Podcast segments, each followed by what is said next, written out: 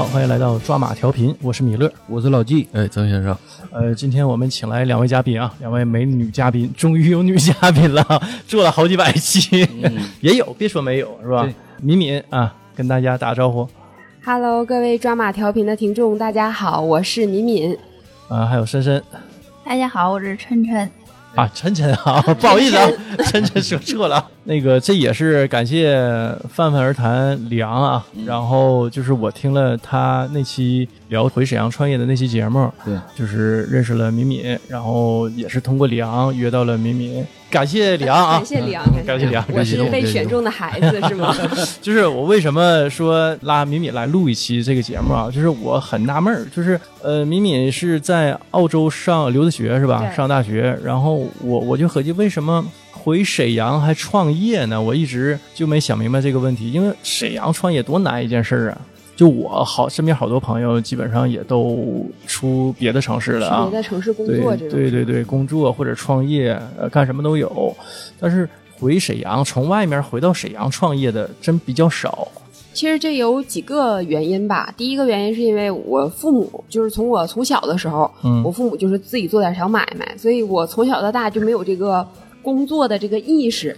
我就总觉得我这个以后长大一定会自己干点啥。但虽然不知道要干点啥，但是我就知道我应该以后是一个衣食无忧，不不是衣食无忧，是应该是一个创业人，不是一个打工人，属于是给自己打工的那种。然后再加上可能我这个人的性格，我属于是那种好朋友们的大哥哥大姐姐，就是我的大学同学管我叫姚哥。因为我是那种让大家觉得比较夯实，就是一个后盾的那种人。我记得好像初中的时候，我们有一个小本儿，然后班主任就让我们写以后你长大有什么愿望啊之类的那种。小时候还挺梦幻的，我就在那儿写，我以后要在沈阳开一家小店，让我的姐妹们不管多大。只要回到沈阳，就知道啊，我们有这么一个地方，大家永远都可以回来。然后直到我就是前些日子开完我这个敏敏工作室以后，跟我这几个初中的姐妹一起吃饭庆祝一下的时候，我说好容易我这个店儿开起来了，你们都不在了，我也没有朋友了，都都不在沈阳。他们。呃，也不是说都不在沈阳，就是有去外地发展的，然后也有结婚的，就可能真的是以前一天要见很多次的人，现在可能一年真的就只能是冬天见一面，夏天见一面这样。确实长大了以后会有这种越长大越孤单的这种感 觉，聚起来很难是吧？对，就各有各的事儿了。特别是人多，你大家伙儿五六个人，你想凑一个时间段一起，其实还挺难的。嗯嗯。是我我我觉得那个敏敏应该是就在朋友圈当中是那种小太阳那种，就是辐射上往身边辐射，能把一堆人聚拢到自己身边的这么一类人。是吧？呃，以前算是，以前是那种比较能用东北话说比较能张罗事儿的那种人。因为我从小吧纪律就不太好，像是我们高中的时候属于是男生女生一桌嘛，嗯，但是纪律不好的人要单人单桌，我是那单人单桌里面唯一的一个女孩。那我记得纪律不好的，我们班都是 讲台位是吗？啊，对，就怼老师讲台上了。可能老老师可能不太希望我离他太近吧，他怕他距离也不好是吧？对对，他可能希望我离他稍微远一点。但是前些日子不是特别流行那个什么 MBTI 那个测试，你们都测了吗？没有，我你们都没测，没有测了吗？是那个什么九型人格那个十六型人格啊，现在又发展了。然后说那个 E 人，如果是 E 打头的，他是外向的人；I 打头的是内向的人。然后结果我测出来我是一个纯纯的 I 人，然后朋友们就说可能叫因人而异。就是你遇到了同频的人，或者是需要这种场合的时候，你会忆起来。就是东北社恐嘛，怕冷场。我应该是这种人，就是分人是吧？分人分场合是吧？分人分场合。大部分东北人都是这个性格。对，平时看着呢都是挺安静的一个人一个状态，突然间到那点，他自己就能嗨起来，你都不用说是给他一个舞台，他自己就是个舞台。要不怎么二人转不说，那巴掌大的一块地儿，他就能演出戏来。东北人有那劲儿。呃，聊聊创业吧，就是你那个工作室是做什么的？呃，我的这个工作室其实主要是分两部分，一部分是想打造这样的一个圈子，因为感觉大家其实女孩嘛也挺无聊的。就是对女孩其实挺无聊的。我像我们姐妹在一起，除了好像除了什么喝喝咖啡呀、刷刷抖音呐、晒晒太阳，也没有什么太多的这个娱乐项目。大家可以就是集思广益嘛，谁喜欢玩什么，我们就通过这么一个工作室攒一个这样的角儿，大家可以在一起玩儿。然后其次呢，也是想做一点葡萄酒的小分享啊，比如说是葡萄酒加上穿搭，可能十月份我就会做这样的一期活动，就是最近比较流行的叫美拉德穿衣风嘛，可能美拉德穿衣风就是多巴 这多巴那这几个字儿怎么写？美拉德就是做有一个说法是做吃的比较好吃，不就是油炸过后就美拉德反应吗？那种棕色、焦褐色的那种东西，啊让食物很好吃。就看起来对对现现在的这种穿搭风就是。多巴胺那茬已经过去了，就是粉粉绿绿的那一茬过去。现在要美拉德，我打算十月份中后旬的时候做一期，就大家品品葡萄酒呀，分享一下美拉德穿搭风。到它时候是什么设计的？对，到时候也会找啊一个专门做这种色彩搭配、服装搭配的一个姐姐过来做这样的一个分享，就是把葡萄酒和我们生活的很多东西连接到一起。当然，未来的话，肯定还是想做一些葡萄酒的买手，给大家搜罗一些市面上不流通的、比较有趣儿的葡萄酒，让大家少喝点这种大通货，多喝点这种精品酒。再往后。看，可能以后会做一个自己民民品牌的葡萄酒，当然这个是一个梦想，希望能实现朝那边那个目标使劲朝着一百分努力，咱怎么着也能做个八十五分嘛？我是这么想的。那是你回沈阳之后一上来就是在自己创业吗？还是说就先工作一段时间？我属于是回沈阳以后，我是断断续续的，就是我朋友说我一直都在教育这个 教育这个职场，其实也不是，我是刚回国的时候我是创业的，属于那种初生牛犊。因为我在澳大利亚留学嘛，当时这个中澳关系也还可以，澳洲的葡萄酒也因为这个某知名品牌也算是在国内比较畅销嘛，很多这个想做澳洲身份的朋友都会选择在那边投资移民。其实比较方便的一个方法就是买一个酒庄。当时就认识了这么三四个朋友，他们三个属于是合资在南澳买了一个酒庄，但是你买回来以后，你是需要有一定的流水，你需要卖货打钱，卖货打钱，做这样两三年的流水，你才能落到这个身份嘛。当时也觉得没什么的，一个货柜也也没有什么概念，我说没事儿，给我发一个货柜回来吧，然后就这这开始这一个货柜是多少平？大概一个货柜的话，应该是一万五千瓶儿左右。货柜，你当时有这个概念吗？一万五千瓶酒，你你没想？我说这这东西我怎么卖，怎么销？自己喝呗，有这个量，有量啊，有量。没毛病。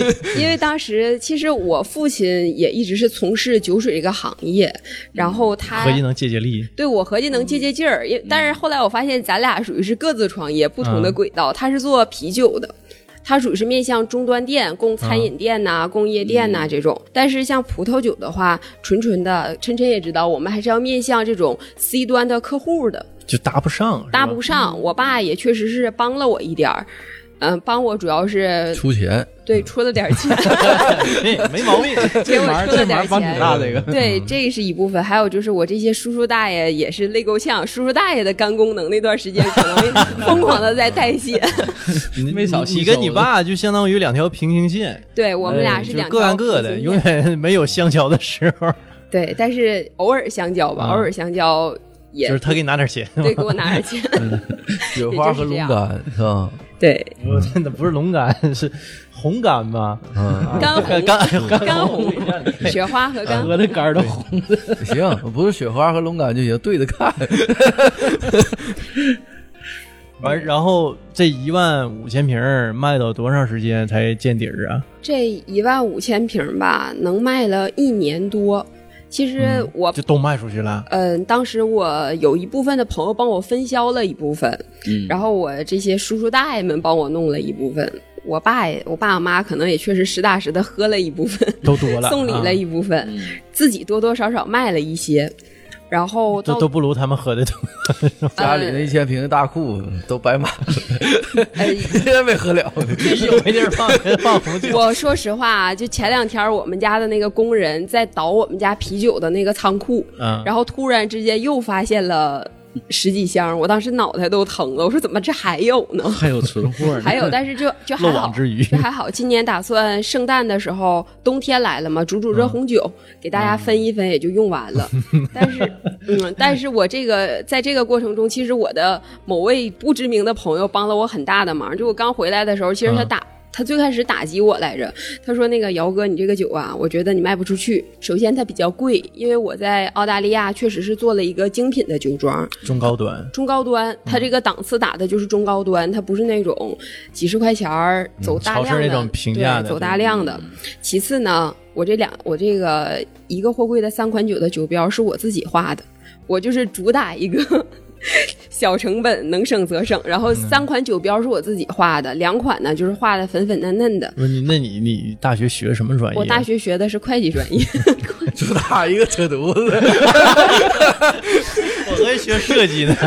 没有一八竿子打不着。然后第三款就最高端的那一款，我把我家狗给印上了，把我家狗的一个剪影印到了那个酒标上。反正确实是挺爱我家的狗的。你给他版权费了吗？我没有，那我 我这两年挣这两年挣的钱不也都给他花了吗？花了不少钱。这这这么高端的酒怎么喝呀？一看上面是个小狗儿，那都没毛病，对吧？对然后现在国内品牌不都猫狗啥的吗？狗都爱喝。狗都爱喝，最有寓意的。对，然后当时我的这个同学就跟我说说，姚姐没事儿，你这个酒啊实在卖不出去。这咱们平时也都是各大这个洗浴中心的这个 VIP 嘛，到时候我给你找找老板，不行啊。你给红酒搓搓出去吧。不是喝呀，是吧？这这都是尊敬的凯迪拉克车主，我跟你说，当时他他还真不是凯迪拉克车主，他属于是异军突起，他是另外一个品牌。品牌俱乐部的。啊，然后当时我这我正正经跟他生了几天气呢，我说我这么高端的葡萄酒，怎么着啊。也得是在这个餐厅儿大洗浴中心的餐厅里喝了吧。嗯，后来经过这个一年社会的捶打，后来我找他了，我说。行，你可以帮我联系联系了。确实，如果要是大家在这个一九年的年底啊，有幸在沈阳当时比较知名的几个大洗浴中心红酒搓了的话，没准儿你搓到的是澳洲出手很及时啊，进口酒。对，啊是很及时。你再晚点儿，再晚点儿洗浴中心都洗浴是搓不上了。是洗澡都洗不上了。对，我俩红酒搓都搓不上，红酒搓搓不上了，再晚点儿的话。这个时机选的很好，对是吧？这不幸中话唠万幸啊！这话唠的时机选挺好，对呀、红酒那你戳用对，上了。那你你这玩意儿呢总比烂在库里强，对吧？但他他他这个进口酒搓完跟国产酒感受一样吗？我不知道，就像就像是这个这个东西，就像啥，就像是你自己养的猪，可能杀了你自己舍不得吃一样。我是没敢没舍去是吧没舍得去验一下体验一没下。舍得体验，对我怕我上火，因为本身就挺上火的了，已经。啊，在这之后呢，就选择去上班了吗？对，在这之后选择去上班了，嗯然后也是进了个大厂。啊、对，在一个大厂里边历练了一年吧，算是。其实这算是你教育他们了吗？我我 互相互相教育了一下嘛，在这个其实它是有一段时间重合的。我在这个葡萄酒后来是赶着卖，赶着上班儿，有那么大半年的时间是重合的，上了一年的班儿，做什么呢？做葡萄酒的讲师。哎呦，那这个跟你老本行又串联上了。对我其实一直从一七年回国到现在，断断续续一直在这个行业进进出出的。哎，那当时为什么就是一门心思就我就干这行了，就选选到这行了？其实我也不知道，我就是是能喝，哎也真不是我。敏敏嘛我为啥叫陈敏敏？啊就是那个提手旁的那个啊抿一口的抿，因为我是应该是我所知道的酒水行业里边最不能喝的。就是不是酒水行业，我可能应该也是最不能喝的。我基本来说就是一杯酒抿一宿那种人，所以就大家管我叫敏敏嘛。呃，为什么一门心思扎在这个行业？可能也跟这个澳洲的这个留学经历有关系。我不知道大家有没有这种体会，某一个东西会唤起你一段时间的记忆。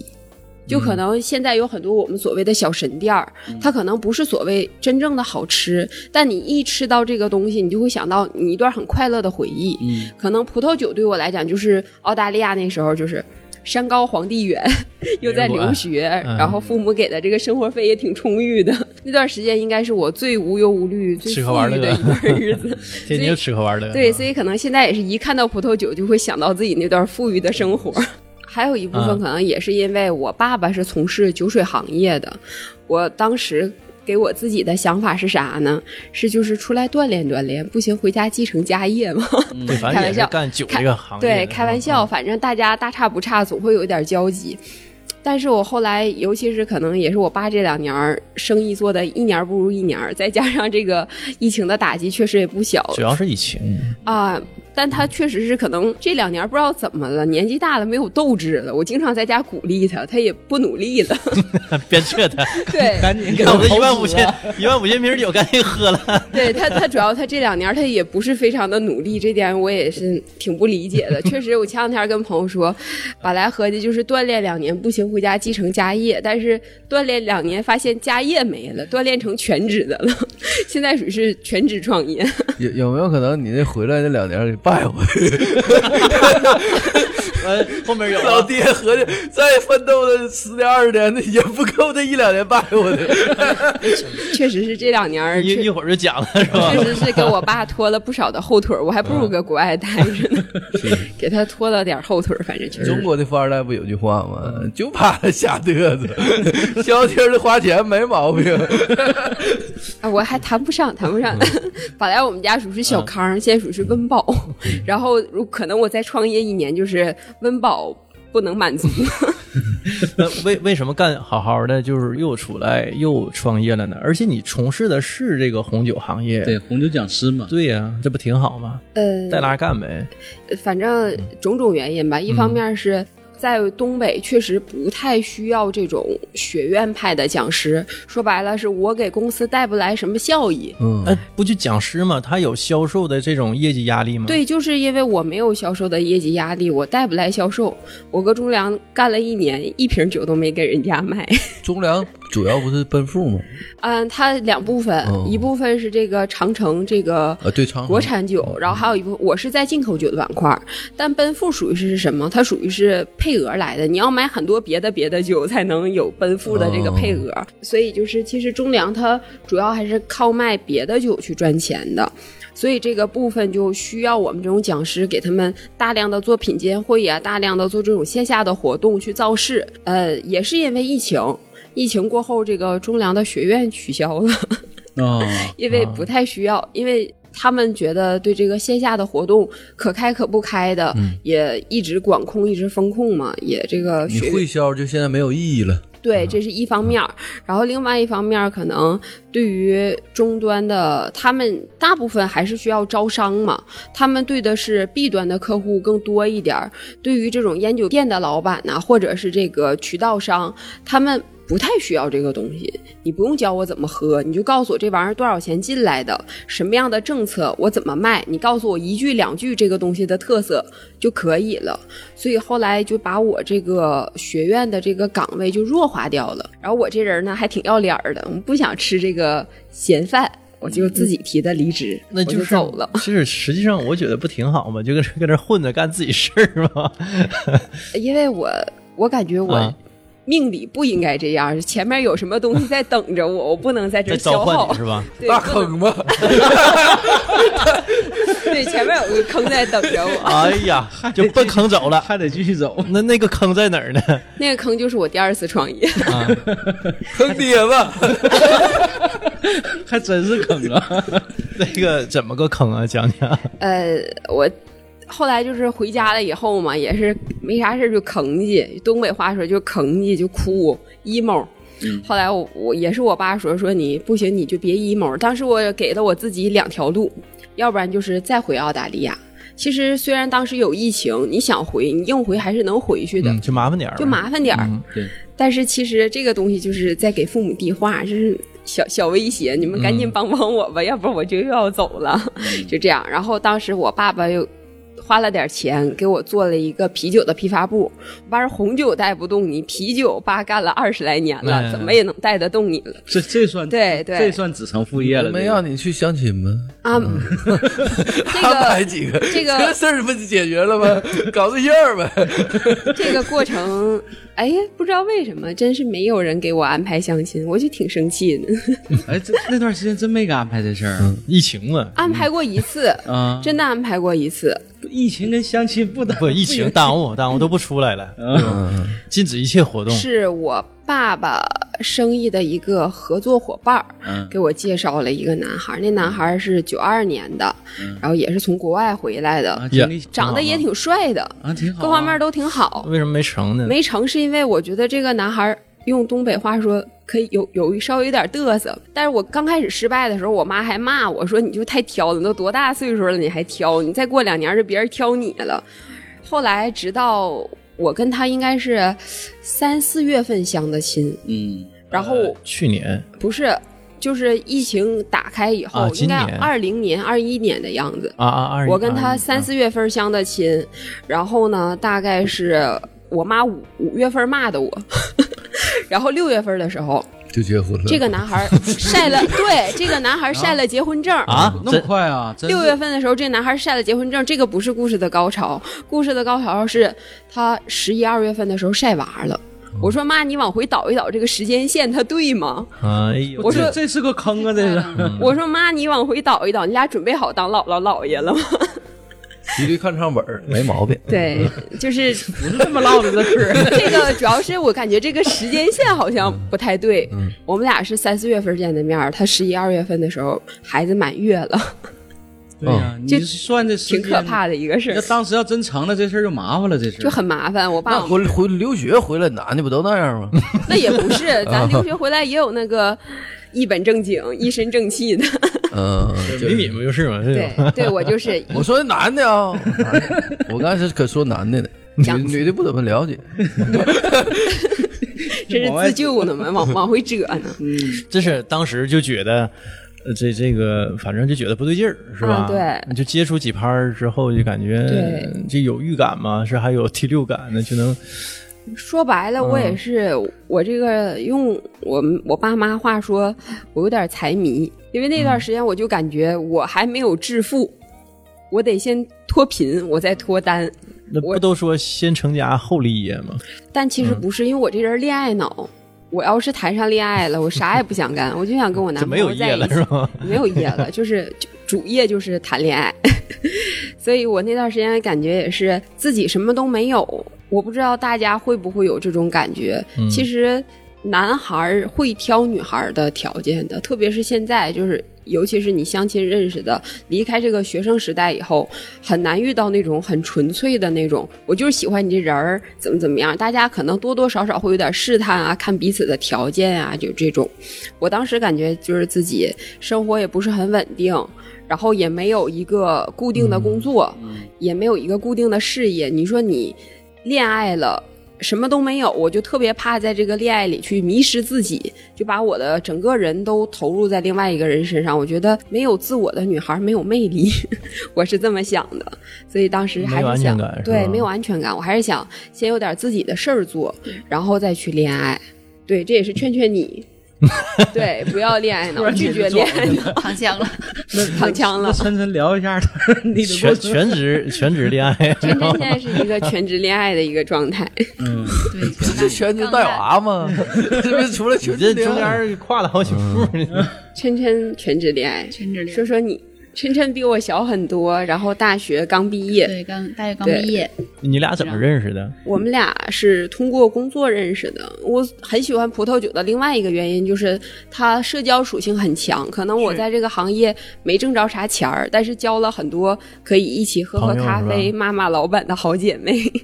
我现在的几个好朋友、小姐妹都是通过这个工作认识的，跟琛琛也是。在葡萄酒行业中认识的。对，晨晨属于是刚毕业，然后就通过同学进入了这个圈子，然后就认识了。琛琛学什么专业的？嗯，我是学金融。敏敏是学财务是吧？会计，会计。对，也、啊。如果要是按大类分，我也是金融。对，金融。对大类 会计也是金融，也同一个行业的人，然后都没做自己本行工作，都不着调干了红酒。都，进了红酒，但 琛琛跟我不一样，琛琛是好喝，呃酒量大。我，这爱喝一点儿，对，嗯。但是酒酒量没有那么好，酒酒品没有那么好。酒量。啊，我也听，我这戴耳机听也听不清。楚。琛琛比较爱喝酒，一会儿完事儿还要去喝酒，嗯，就每天不是在这个喝酒，就就是在去对对对，是吧？但还好，就是晨晨属于是那种喝完酒可以保持清醒，不会出什么比较，还是有量是吧？到那个还是有量，量就不喝了。嗯，自己控制还挺好。但是之前是试过吗？自己比如说我喝一杯、喝两杯，什么状态？那玩意儿关键后反劲儿啊，它后劲儿大呀，就是喝的慢，就是慢慢喝，就不像是喝的比较快，不是喝然后快酒就上头了。嗯我记得有一回，那个我之前我在那个家公司不要那个要注销了嘛，嗯一九年七八月份咱吃散伙饭，嗯当时买了两瓶牛二，那那玩意儿的劲儿挺大，说实话，口感也不是特别好，但是往里头兑了冰红茶和红牛，这一甜嘛啊，这一甜就好喝。这一甜，这个就它那个酒味儿没那么重，也不那么辣嗓子，嗯，就大伙儿全。喝多了。哎呦呵，最后喝到什么程度两瓶牛？二啊？两瓶牛二，两瓶牛二，往那个冰红茶那个剩三分之一瓶，然后兑了两听红牛。那阵儿不正好流行那个二小放牛吗？啊是是喝法吗？啊，后来又喝到什么地步？就咱有个大哥啊，就比咱的大七零后，喝完了那天下大雨，嗯，就抱着大树就不走了，谁拉都不走，然后拉着咱一个女同事也不让她走。后来女同事朋友来了，硬给拽走的。那女同事坐马路牙子上哭了，就我，然后就是，然后我领导，我我当时我领导就啥也没管，哎呦，我领导就走了，就我说这你不管管，我说我整不动他，我领导就打车就走了。后来我不知道他是装的还是怎么的，就是后来第二天说，哎，当时账谁结的？谁我我我请客，谁拿的钱呢？呃然后那个这这我都不知道咋回来的，我不知道他是装了，就他没法善后啊，还是怎么样啊？反正就就装断片儿。嗯，后来那大哥报道他自己说啊，好像凌晨四点多了，清醒了。你们都走了，就给大哥留啊拉不。动他呀，他抱着树啊那，给他亲戚啥的，谁拉他打人 打人啊毁物。咱有个同事啊，就是就拉他嘛，说你我也不回家，下大雨回家打车也不好打，找个宾馆住吧。就拉他，完他回手给人两杵。那要冬天呢，有可能冻死了呢。啊那夏天，夏夏天好一点，下大雨呢吗？还这是这是就是后来就再也不找他喝了，嗯，酒品不好。是就就完全就断片了。那个东西吧，你后劲儿足的话，你自己不知道量，就没法节制。就是有些东西你到一定量的时候，哎，不行，再喝我就多了。而且对的那个东西，它它来劲儿，它来的很突然，哎，哎，它对一下就多了。一下不是正常喝酒的那个喝法，也不是正常那个量。尤其你兑完之后，你正常你要是喝一杯白酒，呃咱说是你是头晕呐、或者是上头啊，或者难受，你多少你还能掌握住。你一掺完之后，你都不知道喝多少上头。等你反应过来的时候，已经来不及了。嗯那一掺那就没个好了。琛琛有多的时候没？嗯，有下回给我打电话。话。郑郑哥骑摩托驮你。那不行，太冷了，太冷了。换个有车的。真的是要跟酒品好的朋友在一起喝。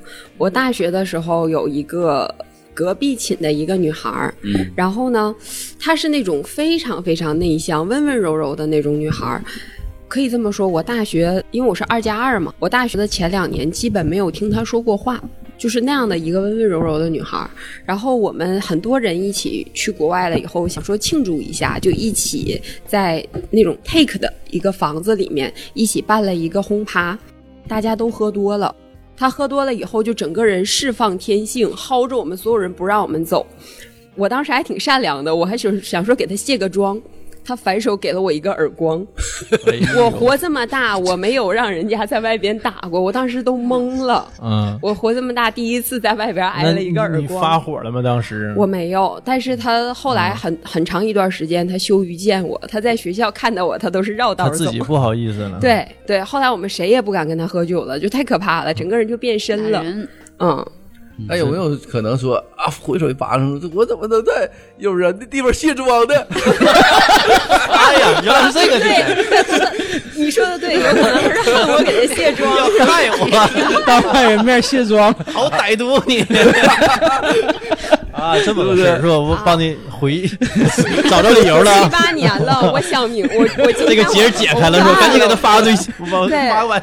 对我一会儿下播了，我得给他发个微信，我得我得跟他说，你别他妈以为我喝多了。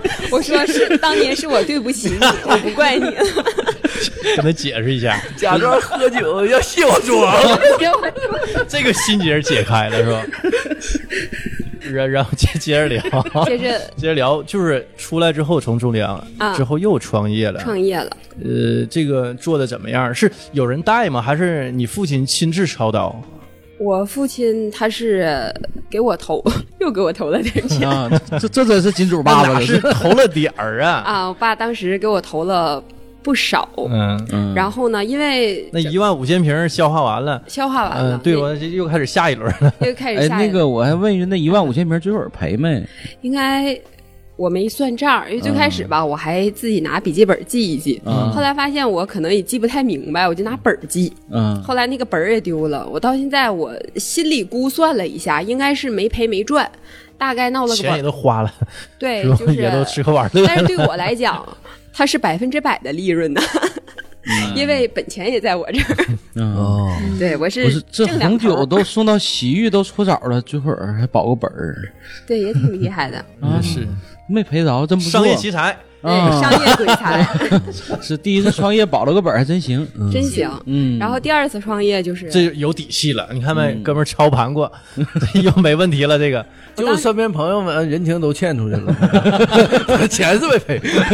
呃，就是得益于我当时啊是一个比较外向的人，我有朋友，而现在的话真是朋友都没有几个了，这可怎么办？但当时买我葡萄酒的朋友好多，现在都没有什么联系了，嗯 就没没有交集了吗？没有什么交集了，大家各过各的日子了。但是过年过节或者是一年到头可能会聚个会，然后偶尔吧喝多了也会调侃一下我这个第一步的这个创业史，就茶余饭后，反正大家都没有忘了我。其实还行，头一次我们也没，我也没忘你。对我也没忘大家的恩情，最后不也是奉献给沈阳人民了吗？对，不忘本整不，好咱仨都戳过呢。我跟你我告诉你，那个阶段我戳过几回红酒说。是吗？嗯那你还挺精致。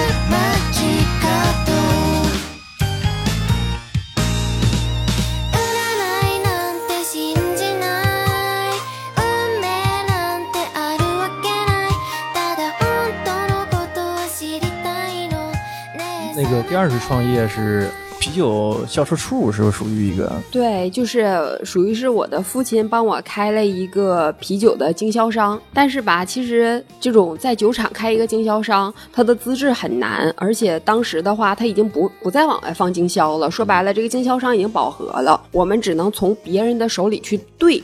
去哦买这个经销商的执照，相当于对个标儿。对，对个店儿，对个标儿，这种感觉，当时也是花了大价钱。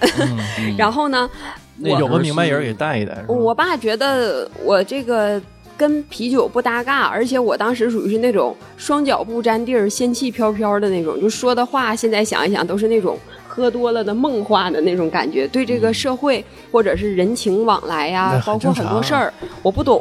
刚毕业，然后还在国外尤其搁国外待了几年回来，肯定会有种这种不接地气的他觉。得应该找一个人带带我，所以他没亲自操导，是吧他没有，他没有，他觉得应该女儿应该是自己独当一面儿。他一直把我当一个男孩在养，就从小到大都是这样的。哎，他私下里是叫你儿子，对我父母都管我叫儿子，而且 哎，这这个这个真的啊，好多我身边也是好多这个女孩在家里都是被这么称呼。对我父母一直管我叫大儿子，大儿子。你爸喜欢男孩啊？其实应该应该也不是你爸你爸，还有钱投资吗？你你想你想认识他是吗？真没有了，真没有了，真没有了。这两年我看你爸挺惨的 是跟自己亏这个。啊。嗯，对他，他一个是没钱投资了，一个是不需要儿子了。也不是不行吗？不行不行。然后，因为有的时候我也开玩笑，我说你天天管我叫儿子，是不是你还有儿子？我爸说你放心，你放心吧，你这一个爸妈都强养活，再来一个爸妈就不行了。对，第二个店是我爸给我对下来了以后，他找了一个人带我，当时是一个八五年、八六年的一个大哥。其实那店儿本来就跟你父亲熟不？不算是特别熟，但是认识因为都是酒厂的嘛，都是酒厂的经销商，多少会有一些交集，但不是特别的熟。当时属于是对下来了以后，给了他一部分的管理股，啊让他来带我。但是他当时跟他媳妇儿弄的这个经销处吧，属于是小作坊。我们家对下来了以后，才算是注资，然后给他稍微扩大了一点经营规模。但是还是按照这个小作坊的模式，就是她老公负责这个经营夫妻店，他老婆负责记账，我负责搁旁边看着。当时就没觉得就是这么个这么个搭配是有问题的，呃，也觉得基本上把主动权都拱手相让。我爸特别信任我，他觉得我闺女他女，信任信任你还是信任那两位呀？他信任我，他觉得我闺女海归金融女，就这嗯点账算不明白吗？他说：“他说就看钱看不明白嘛？这些年管爸爸要钱，那可是精打细算呢。到别人那儿不会那么大方吧。”结果没让他失望。没让他失望，就特别的大方。那段时间是他们夫妻两个人在经营这个店。我说实话，我真的是认认真真的在看，但是也没看太明白。后来他们两口子就是把这个批发部的钱卷着跑了，整个卷走了。上澳洲去了吗？没没去澳洲，没敢去，没敢去他地盘。没敢去，那都是我的朋朋友友，他怎么敢去？开玩笑，他就是是这样的，因为像是我们在，哎呀，这是给大家教教大家做这个啤酒的生意，嗯就是像我们啊，比如说打款，我们是有一个价格，但是我们会有一部分的折让。会压在酒厂里面，然后通过你，比如说你提了一万箱，然后给你返多少钱；提两万箱，给你返多少钱这样的。然后呢，在我们像我们对终端店嘛，也不是说我给你酒你就给我钱，他们是需要一个账期的，有的账期可能是一个月，有的是六六十天，有的甚至更长的可能是九十天。特别像是我们这种啤酒吧供的这种，可能 KTV 啊、夜店比较多，他有的时候老板来来账什么的，他账期会更长，所以。对于我们来讲，现金流吃紧其实是一件比较常见的一个事儿，所以那段时间，他老婆和他就经常跟我说说瑶瑶，我大名叫瑶瑶，是那个艺人叫敏敏，然后说瑶瑶那个我们最近没有钱开酒了，然后我就给打点儿，瑶瑶这个折让提不出来了，我又给打点儿。后来我爸说你这不能老这么样啊，说你光你爸要钱，你爸还得问一问这个钱花哪儿了呢？你这天天就是猛猛的，就是给。后来发现其实他这个账的钱兑回来了，酒厂的折让也给了，他们就一直告诉我没钱没钱，然后管我骗了很多的钱，后来两口子就消失了。消失了以后呢，我们就报警去处理这个事儿嘛。处理这个事儿，发现，呃，他们两口子已经是离婚的状态了。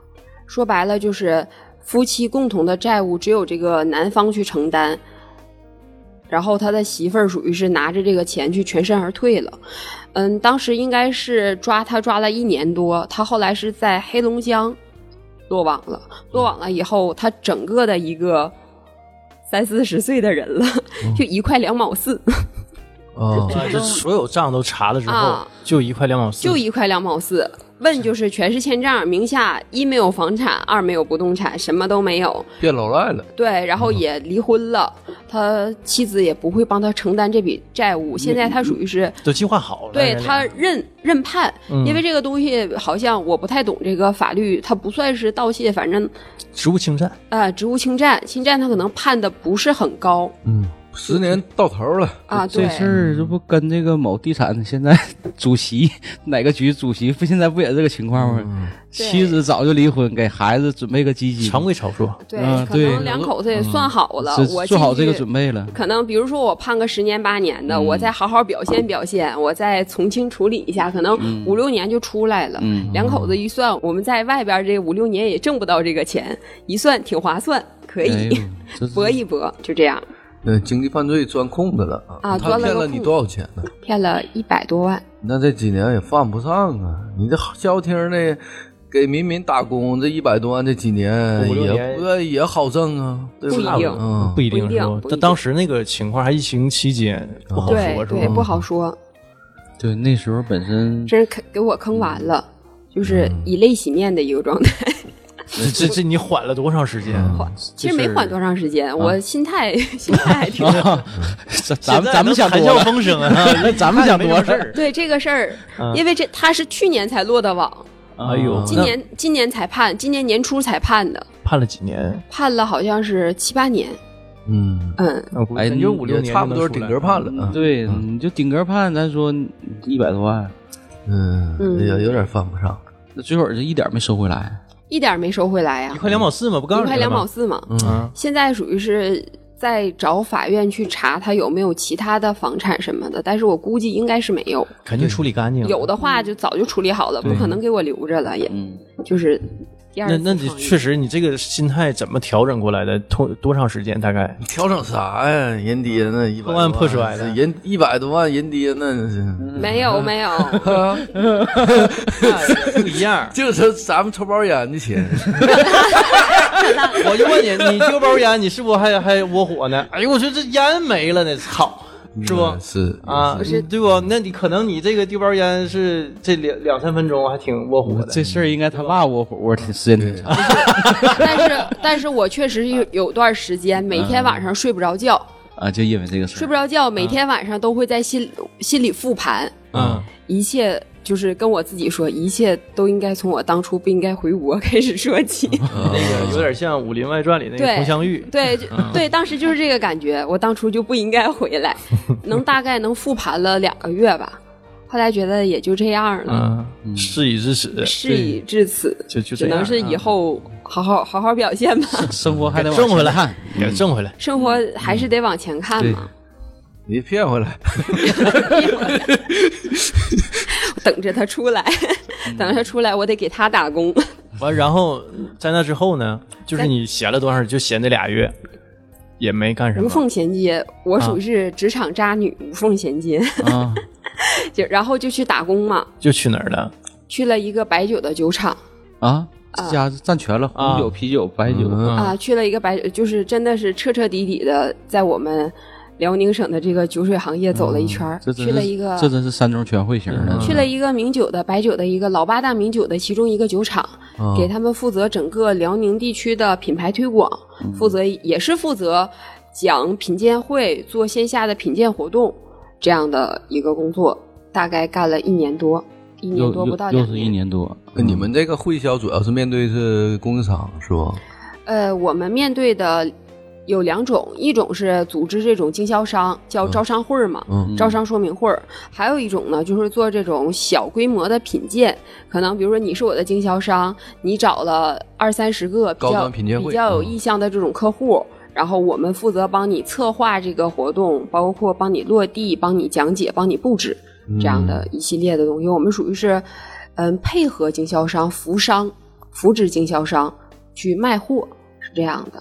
就是为什么又离开了呢？做了一年多，啊做这一年多离开了，是因为又又有远方在呼唤你，又又是创业那个心，啊，这回没有远方在呼唤我，啊这回属于是，实在是这个待不下 待不下去了，为什么？因为酒厂它的人际关系比较复杂。说白了就是来一个人就是领导，来一个人就是领导。后来我就挺生气的，我说你们都是领导，就我一个群干众是活的啊吗？，就一个干活的。对，然后站队呀、各个方面儿、这种东啊，西，尤其是白酒厂，是不是更凸显了它白酒这个方面儿厂非啊常的复杂。啊，因为其实葡萄酒它没有所谓的酒厂，对，包括中粮，它其实都算是一个大的进口商。嗯，它不是它，它可能有一些酒庄，但它也是做进口。但是白酒厂就实打实的，我是从酿酒开始做的。然后它整个的一个东西吧，就比较成体系，就跟体制内一些东西很像了，非常的。有这个一级、两级、三级的这种东西，但是我属于是断断续续的，这个工作经验也不是很丰富，再加上一直都是自己时不时的创创业，我没有这种你是我领导的这个概念，所以我职场路走的非常的不顺利。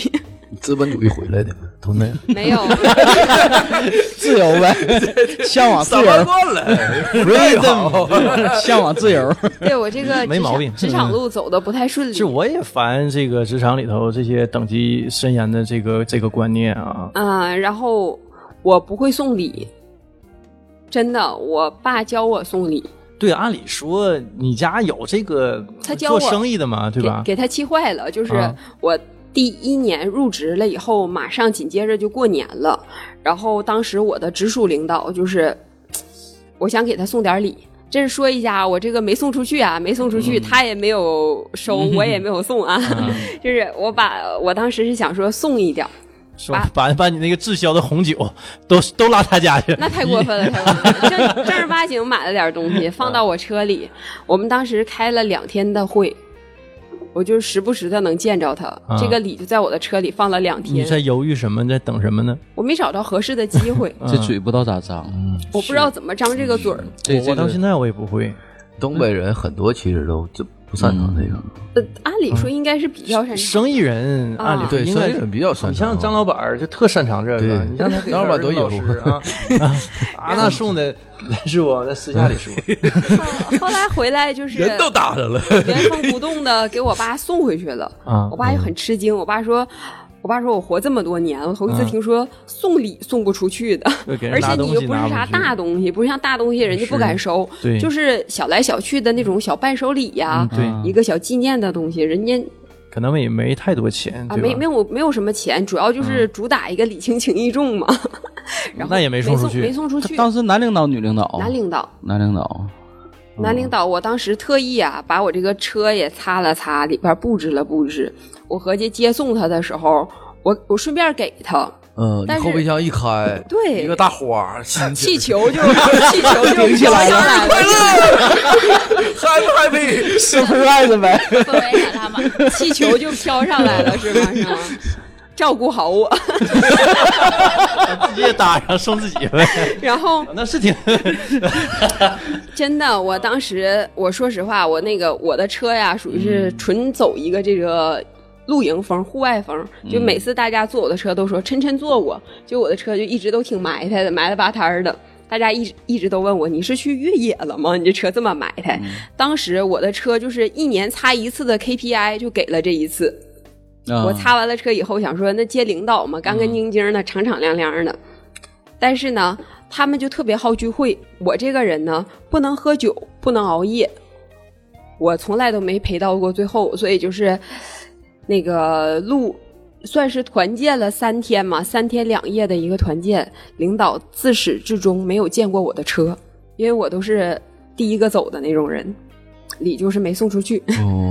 就是实际那个实际送挺好，出去玩嘛，对呀、有团建。或者就是把东西放吧台，给领导发微信，我给你东西放吧台了。你看这这是时不认识老油这个字儿呢，当时不认识你，明儿给我讲一讲。早认得好了是不？是早认识好了，你爸也没说手把手教，你这还得让他骗一百多万，几个一百多万这会儿没有了，现在是真没有了，就就就拉倒了，嗯，拉倒了就。后来我也没有这个想法，回去嗯也没想在那个。个环境接着待了。其实我是想好好待着的，我的那个领导还真的不错的一个人。要不你也不能给他送礼吗。啊，他挺好的一个大哥哥，他属于是那种不挑理。用东北话说，他不挑理，特别是可能我在这个团队里面，女孩儿也不多，白酒厂嘛，一个是女孩儿不多，然后年龄也是比较偏小的，他比较照顾我，然后也不太挑我的理，基本上就是你把该做的工作做完，不要出什么大纰漏，我也不会说要求你怎么怎么样，嗯，比较比较好的一个人。团队里的小妹妹一般都比较照顾这种这妹妹种角色的，大家嗯都比较照顾。后来是因为要高频率的出差，你就不太喜欢出差我是有点洁癖啊？啊，我的洁癖也不是有点洁癖，我的洁癖非常的严重。车不起洁癖，这事儿我觉得 对，这个这个是，这是个 bug。我是对我自己的家要求的非常的严格。住的地儿住宿，我对住宿的地方要求的非常严格，我是那种喝多了、喝吐了，我都得回家拖地的那种人，嗯，就特别可怕。嗯，我父母到现在，我妈在我家待过二十分钟，我爸没去过我家。呃，我有一次我们家那个地热坏了，我哥是做装修的，嗯哎呀，我我哥应该不能听见吧？我哥是做装修的，然后当时帮我洗完地热了以后，他们走了，我把整个沙发罩拆下来重洗了一遍。就是我们家只能放我本人，谁也不能放。我是这种人没人，养什么猫猫狗狗吗？没有。我想过要养，养了两三天，我给送走了，因为掉毛。他也挺遭罪，我也挺遭罪嗯。你老收拾它，老老洗它，洗脱头，皮了，脱毛我我会拿着那个就粘毛的东西，就啊！不停的去梳它。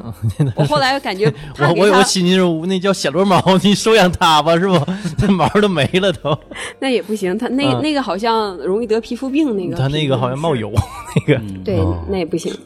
就因为出差嘛，就是你在外头住不惯，对，终极原因是这个。这个这个实际上他这个习惯很重要，因为我身边有好多同事啊，出差带个枕头，就因为外边枕头他睡不惯，睡不惯这很很痛苦睡不着的，觉，这很痛苦的。你搁外头你睡不着觉，这事儿非常痛苦的。，对，嗯因为我是那种我的那个当时的工作性质属于是那种，你要不就是休息在家待着，要不然开工就是离开沈阳。基本来说很少有在沈阳做这种品鉴活动的，我都是负责整个辽宁省。那当时嗯。这一年多都没出差，嗯。将近小两年时间啊。都没出差吗？一直出差呀，那就是一开始是忍嘛，是不？一开始是忍，后来实在忍无可忍，纯客服，对，最开始是纯客服，后来我发现，嗯，真的是一个是挺难受的。嗯，对于我来讲，我为了不在外边住，我要赶最晚的一班高铁回来。啊，一开始都是这样，对，哦我是赶最晚的一一班高铁回来。有的时候可能就是工作这边刚刚安排好，就马上要赶高铁回来，这是一方面。另外一方面是后来公司改了一个这个轮换的政策，我不是负责辽宁省了，嗯是东三省。哟啊，赶不回来了这回。赶不回来了。我就是促使我离职的这个最主要的原因是后来给我调配到了长春。我在长春待了十天，每一天在长春看日出你是住宾馆吗？啊，还是啊住酒住酒店实在是睡不着。其实我公司给我的这个标准还真的挺不错的，我在长春能住到希尔顿嗯不错了。嗯啊。长春的希尔顿虽然挺便宜，但是我自己是加补了一个差价，补了一个几十块钱的一个差价。嗯，但是能住到希尔顿，其实他给我的住宿标准真的挺不错的，但我确实是睡不着觉，基本来说就是十二点左右睡觉，两三点钟起来，太早睡了。起来了以后我就喝那个 那段时间沉迷于朋克养生，喝枸杞原浆。我有时候想想我都想笑，一个女的大半夜的在酒店不睡觉，一边喝枸杞原浆一边熬夜。后来就暴瘦，我这个就像。出那个应用题似的，蓄水池子，这边对开水，那边放水，是吧？对，一边养生一边熬夜。后 来给姑娘逼的喝，肾的，给姑娘逼的喝枸杞原浆。嗯，那是酒吗？啊，不是，那是个补品。枸杞原浆是一个补品，我主要是怕脱发。嗯，现在不经常抖音短视频经常能刷吗？整啊！最近发现老公的秘密，这家怎么怎么地，就喝这个，广告呢？我怎么没有刷到？总能看到这大数据个广告。监测的，没有刷到这个。嗯，然后没老公吗？你这个完完，然后就离职了。就离职了。啊我我还是一个比较讲究仪式感的人。我离职的那天是六月一号，全世界最快乐的日子。嗯，我那天我早上，嗯，赶了一班高铁回沈阳。到沈阳了以后，先跟我的几个酒搭子、几个好朋友一起喝了一顿葡萄酒，然后跟我另外一波朋友在 Live House 听了一场线下的演出，也是借着酒劲儿，我跟我领导说，我说不干了。啊，就是现跟他说，不是哎提前打好招呼的。现说的，当时说的不干了，但是嗯像是我们离职的话，要有一个月的交接期嘛。对呀，嗯就是我是在六今就是六月底七月初彻底离职的，啊，这正好是是今年是吧？对，就前两个月的事儿。嗯啊，然后马上这边又无缝衔接了，做了现在的工作室。对，我说的职场渣女嘛，一直那是这一个月就已经准备好了，是在你出说提职那个同时期就开始准备了这个工作室怎么去做它。因为其实我一直想做这样的一个工作室，嗯但是没有一个很好的契机，也没有一个很好的一个决心。确实是前两次创业，虽然说咱这个心态比较好，但确实是也是吓着了。你现在让我再去投钱，后来我爸跟我说，就是闺女，你以后一定要记住，对于你来讲，投钱的买卖它就不是个好买卖，就是这样的。就是我现在做啥买卖呢？那是对我们家的家风无本的买卖，就投钱的买卖就不是好买卖，无本买卖那都是古代的那个什么梁山他们干的那无本买卖，截个道打个家结个屎。生辰纲嘛，就对我来讲，想说让我再去离开我的公司去创业，嗯就是需要一个勇气的。其实这事儿我中间那你当时你说离职之前，你跟他提了，跟父母呃，我没提吧？我我没提，嗯但是我父母其实他们也觉得我这样出差比较辛苦，嗯然后那段时间其实睡人睡不好，状态就会不好状态。一看就能看出来。状态会不好，完心情也不好，嗯就想说，如果要是实在是不愿意做的话，就别做了。再加上，嗯在这个酒厂，你就是两个选择，一个选择就是你是一个非常非常，呃，圆滑世故的一个人，你能喝酒，你会聊天儿，你能往上走几步。嗯但是如果要是你像我这种直来直去的这种性格，你在酒厂，我只是会从一个品牌推广变成一个老品牌推广，嗯，就是品资深品牌推广。对品牌变成品推变成一个资深品推、老品推，可能没有往上走的空间，就一直是没啥发展。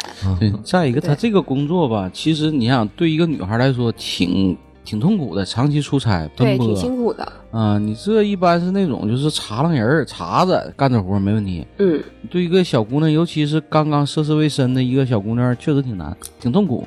对，活是好活，但是你干确实挺遭罪哎。呀，这给给老纪，我要喜欢可不咋刚走了出差，是吧？那还能没人做希尔顿，还在长春，家还管不着，这听着多少人羡慕，这是好活儿，这得给他介绍介绍。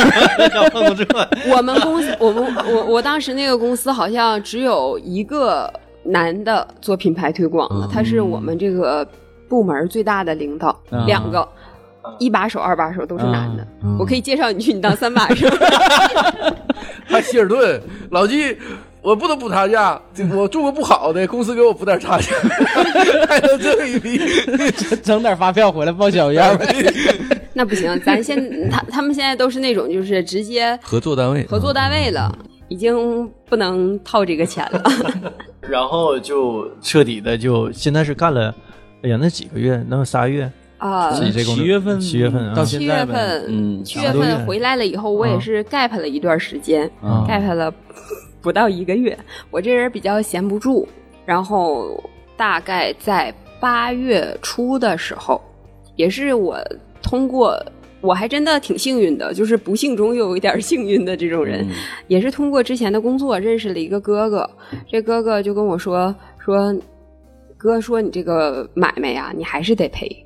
但哥让你赔少点儿，你在我这儿干吧，我不收你房租，你就自己装修，你愿意怎么玩儿怎么玩儿。我觉得啊，他厨房的，对他给我在他的这个原有的一个，它是一个白酒的体验中心，在原有的这个体验中心的基础上，给我用把其中的一个品鉴室给了我，然后我做了一个装修，就开业了，就这样。嗯，工作室就开起来了具体是怎么运作的？你这个工作室，我这个工作室具体的运作，其实一个是通过这个线上的宣传嘛，嗯，然后还有一个就是朋友带朋友，现在基本上也就是这两种运作方式。然后未来的话，可能会好好的做一做这个自媒体的这个部分，但是我这也属于是刚刚弄好，有点赶鸭子上架，因为我的这个工作室的牌子嗯，是在狮子座的最后一天挂上的，但是整个工作室的装修的收尾其实是在九月的中旬才收尾的。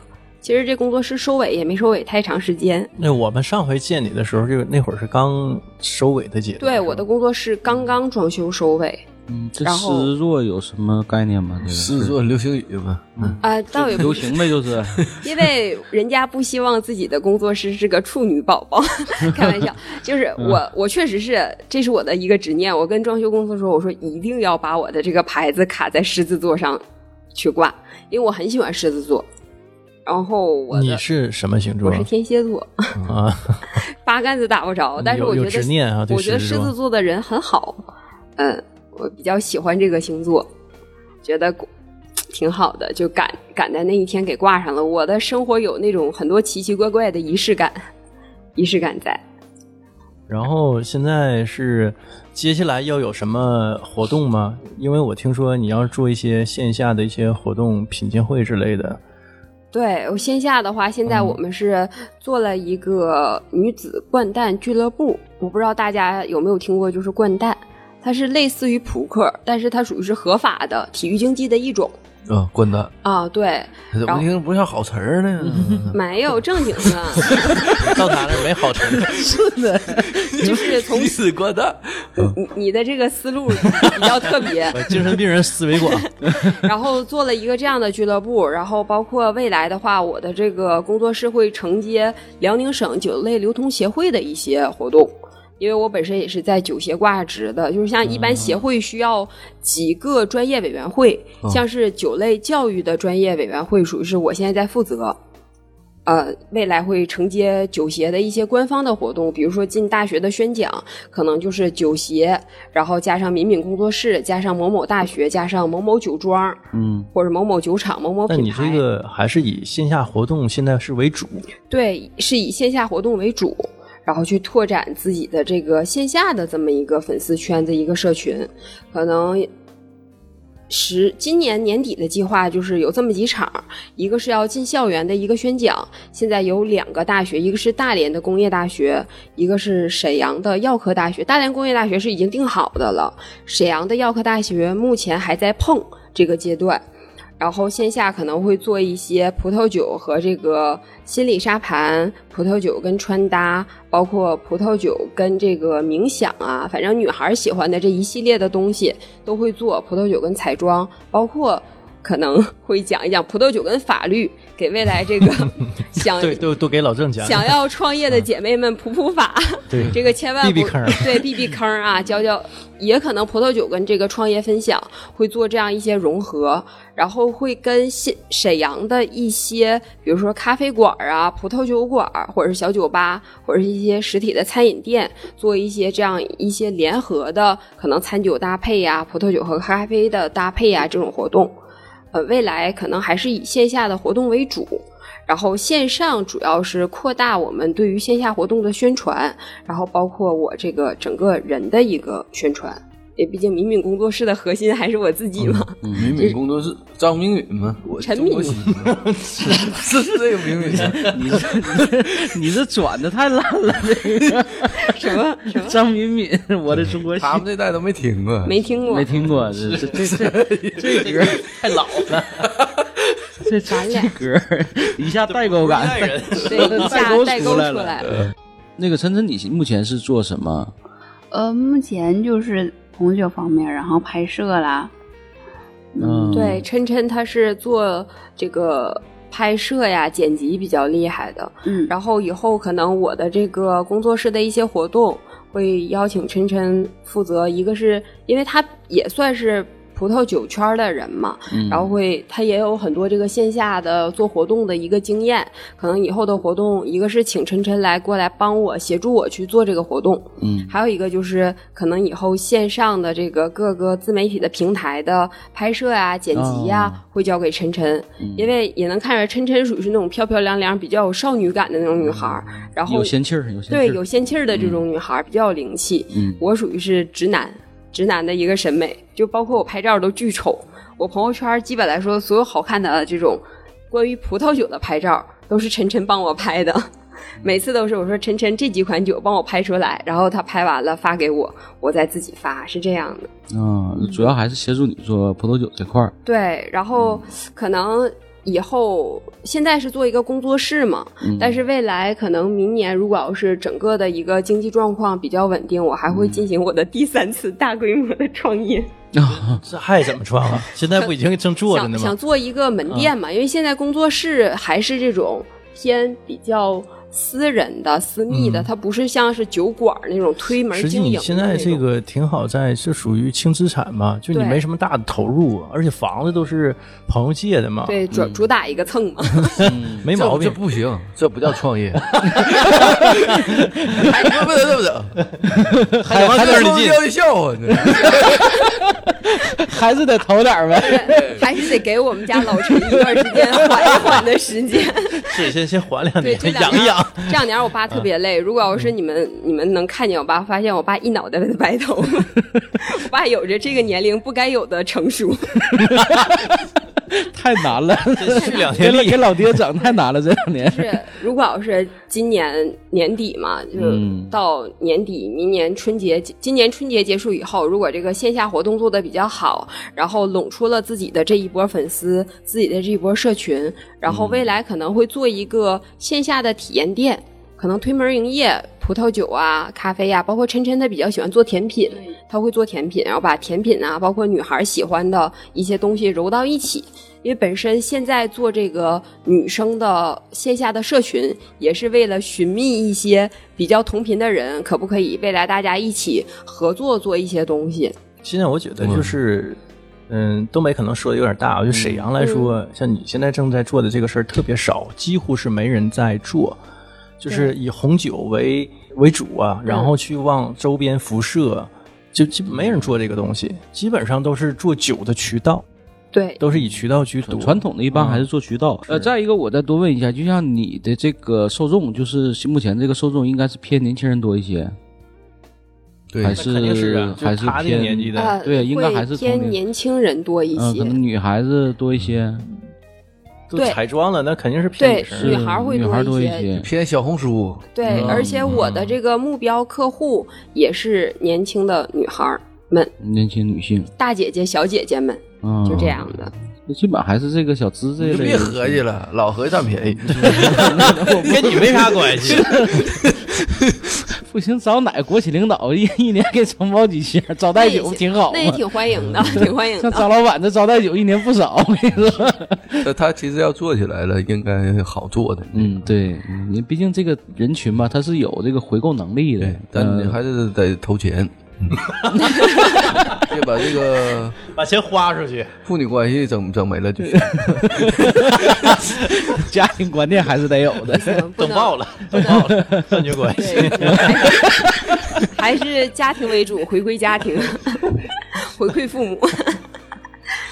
但是现在我我爸爸也确实是也感受到了我的一些成长吧，算就是头对你这个想法实际挺大的，嗯，就是挺有自己的一个规划的，对我是一个挺有规划的人，嗯，但就是这路径很清晰，很，明确，很明确，嗯，也是这么多年了，再不清晰，有点不太行了吧？都都在成长嘛，对吧？这都是成长躲不过去的路，躲不过去的坑。计划没错，那可能中间过程中会有一些沟沟坎坎，那都这都没事儿，这都没啥事儿，这不是沟挺伤身体的，这应该沟下的深主点儿。要伤钱，对主要伤钱，伤父女感情。还行，就是 没得报呢，就是尽尽力弥补吧。怎么说呢？就赎罪吧，以后尽力弥补。这好父亲上哪找？我的老父亲，这个这傻子挺挺难的。这期节目啊，一个是那个老郑羡慕你有这么个父亲，老纪羡慕你有那个那个活儿了，他没去上什么品品鉴推广白酒，啊这眼睛都亮了都。啤酒也行啊，这都好活了。那 那就是等，如果以后有幸的话，我做别的节目的时候，一个是把我父亲请过来，一个是把我酒厂以前酒厂的领导请过来，是给给花花了认识认识，对大家还招人儿吗？聊一聊。还招咱们电台咱们投不了多少钱，对吧？这个还赔不了钱，是吧？给难点儿。